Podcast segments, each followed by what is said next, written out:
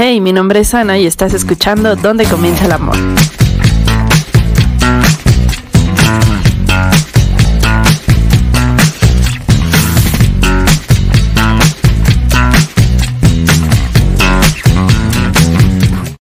¿Qué onda? Espero estés teniendo un gran día, una gran noche o una gran tarde. Así tal cual Truman te diría buenos días y en caso de que no los vea, buenos días, buenas tardes y buenas noches.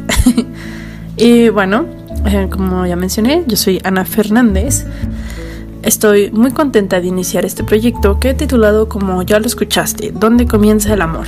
Y lo titulé así porque últimamente me han surgido varias dudas, pensamientos y reflexiones en torno al amor, y no necesariamente solo al amor romántico, aunque un poco sí, porque acabo de terminar una relación de un año con un, con un chico, y pues vas a estar escuchando cosas relacionadas a eso muy seguramente, pero también me han surgido dudas, pensamientos y reflexiones en cuanto al amor en esencia y el amor en todo su esplendor de la palabra.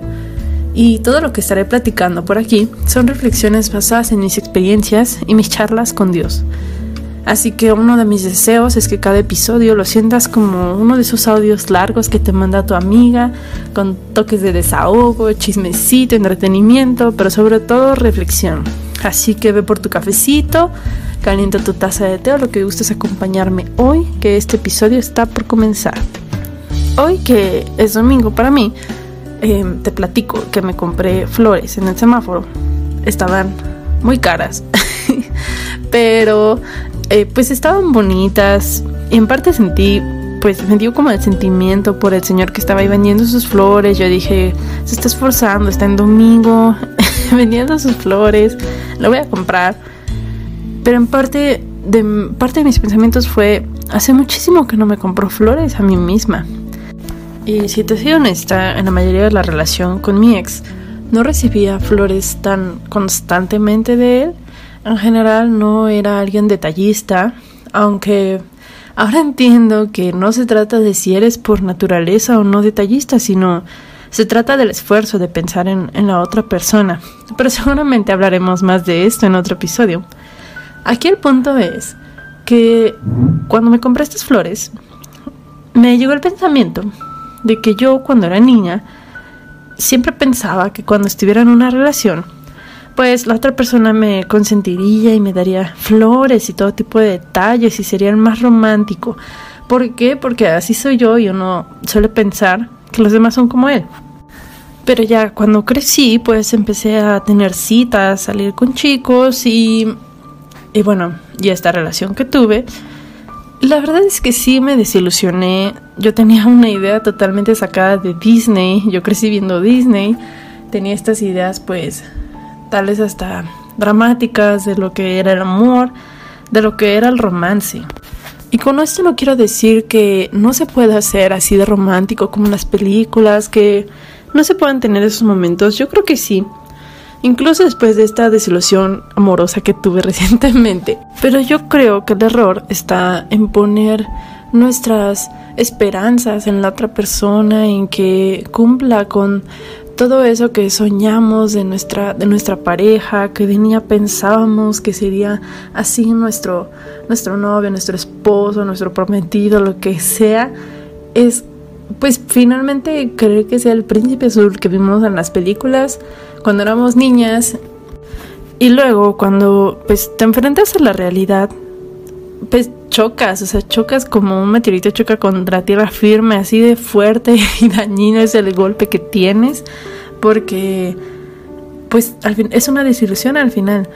E incluso cuando recibes detalles y gestos muy románticos de tu pareja, aunque eso te pueda hacer feliz, la verdad es que si no está lo esencial en la relación, como lo es la fidelidad, la lealtad o el respeto, cosas tan básicas o no hay compatibilidad en cuanto a las creencias y principios que, que no son negociables para, para cada uno de nosotros, pues entonces igual te topas con pared porque tal vez sí cumplió con esta expectativa de, de ser el que te da flores y te da regalos y te lleva citas súper increíbles y te hace cartas o te escribe poemas o lo que quieras.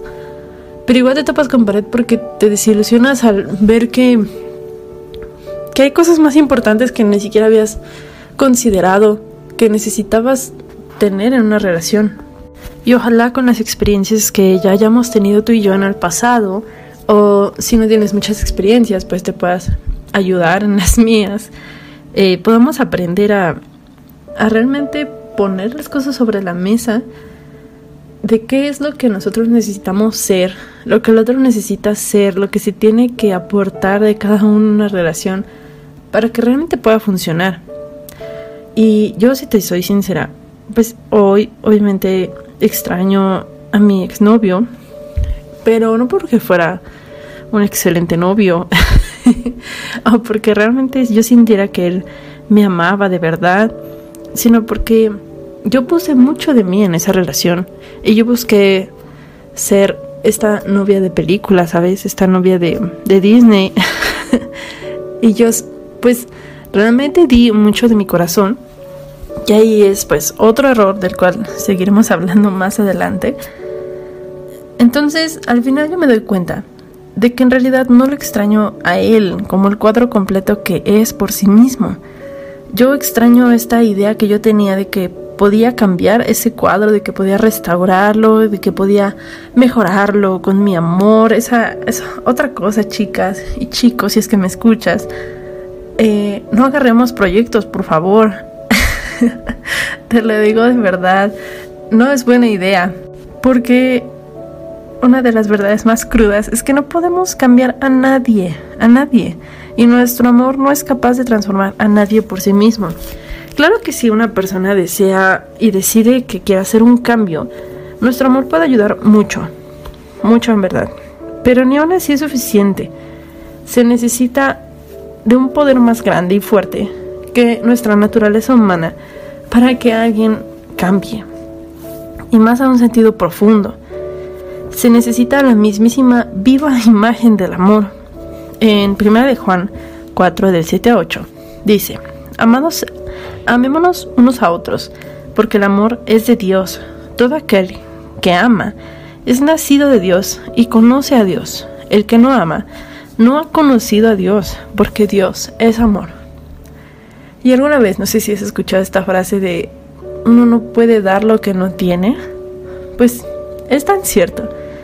Si no tenemos a Dios en nuestras vidas, podemos, claro, intentar amar, intentar dar amor, pero al final no va a ser ese amor perfecto y ese amor incorrompible del que nos habla Dios en su palabra.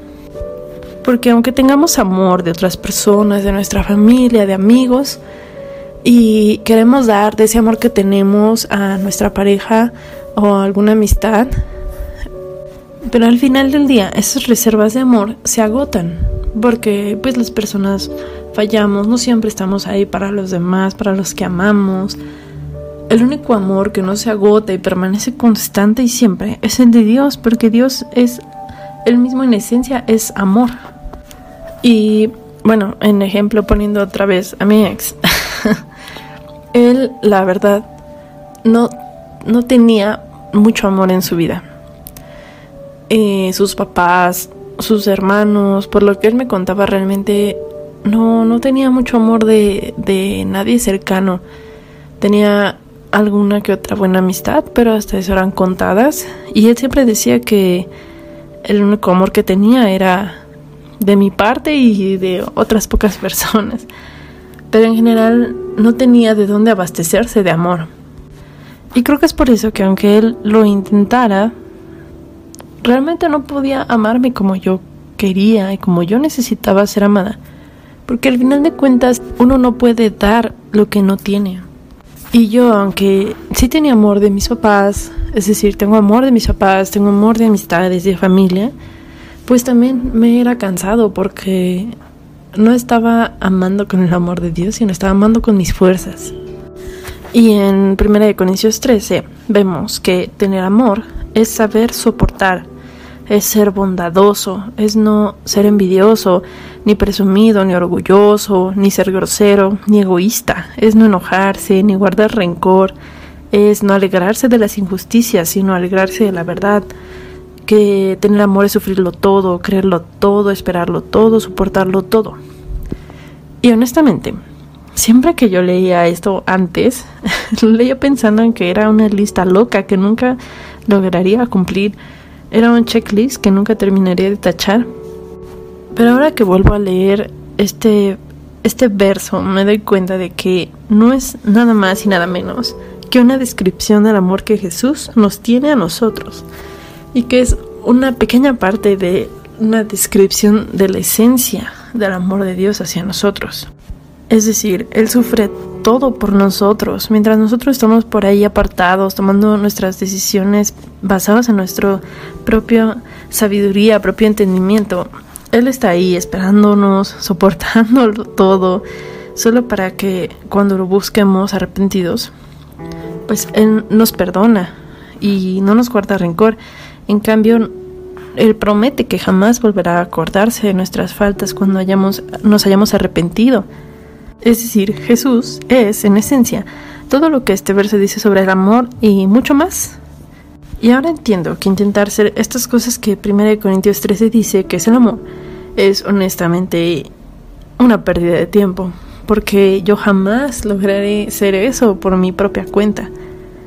Pero lo que sí puedo hacer es dejar que Jesús sea Él mismo a través de mí y ser menos yo, es decir, eh, tal y como lo es una lámpara, ser lo más, lo más transparente para que se refleje aún más la luz que, que está dentro de mí y esa luz es Jesús. Entonces, la única forma en la que yo podré amar a otros y demostrar un amor como lo es el que nos habla Jesús en su palabra, será siendo lo más transparente que pueda ser, es decir, lo menos yo que se pueda ver de mí y lo más que se pueda ver de Jesús a través de mí.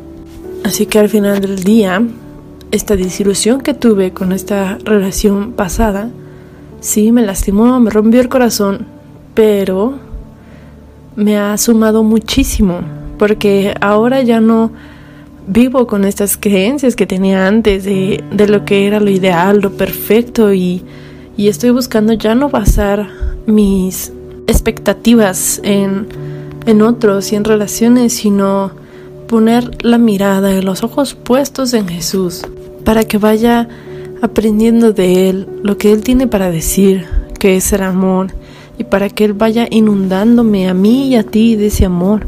Tiempo nosotros también podamos reflejar ese amor que sí es verdadero, permanente e incorrompible. Así que hoy oro porque tú y yo nos acerquemos cada vez más al Padre y permitamos que Él nos inunde con ese amor perfecto e inagotable y busquemos dar de ese amor a los demás, pero siempre, siempre sacando nuestra fuente de Él, nunca en nuestras propias fuerzas, en nuestro propio entendimiento, no permitiendo que Él demuestre su amor hacia los demás a través de nosotros.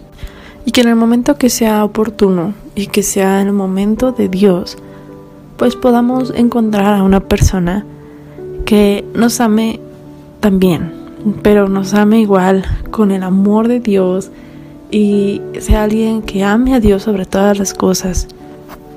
Y de esa forma puedas tú y yo, podamos tú y yo complementarnos con esa persona y no buscar nosotros cambiar o transformar o mejorar a esa persona, sino permitir que esa persona sea la que sea transformada cada día por Dios y nosotros permitirnos ser transformados por Dios cada día. Esto lo pido en el nombre de Jesús.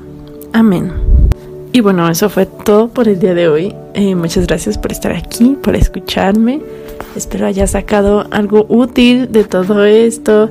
También quiero saber tus opiniones, lo que tú piensas. Así que muy pronto estaré abriendo una cuenta de Instagram exclusiva para este podcast para que tú me mandes un mensaje, me platiques lo que tú piensas del tema, tu historia o incluso si quieres que ore por algo en especial por ti, pues también me lo hagas saber.